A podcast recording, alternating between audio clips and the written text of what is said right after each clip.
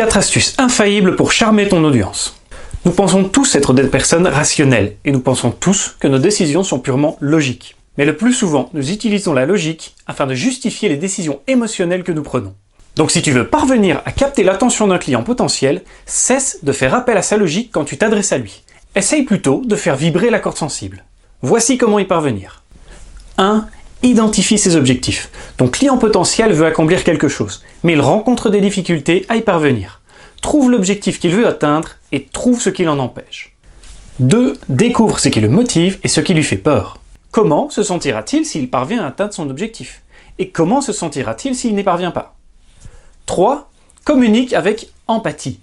Montre-lui que tu comprends ce qu'il traverse, les difficultés qu'il rencontre et les sensations que cela crée chez lui. 4. Partage des histoires authentiques. Raconte-lui des histoires de personnes, toi ou quelqu'un d'autre, qui ont atteint un objectif similaire au sien, sans éluder les échecs rencontrés et sans éluder les peurs auxquelles ils ont dû faire face.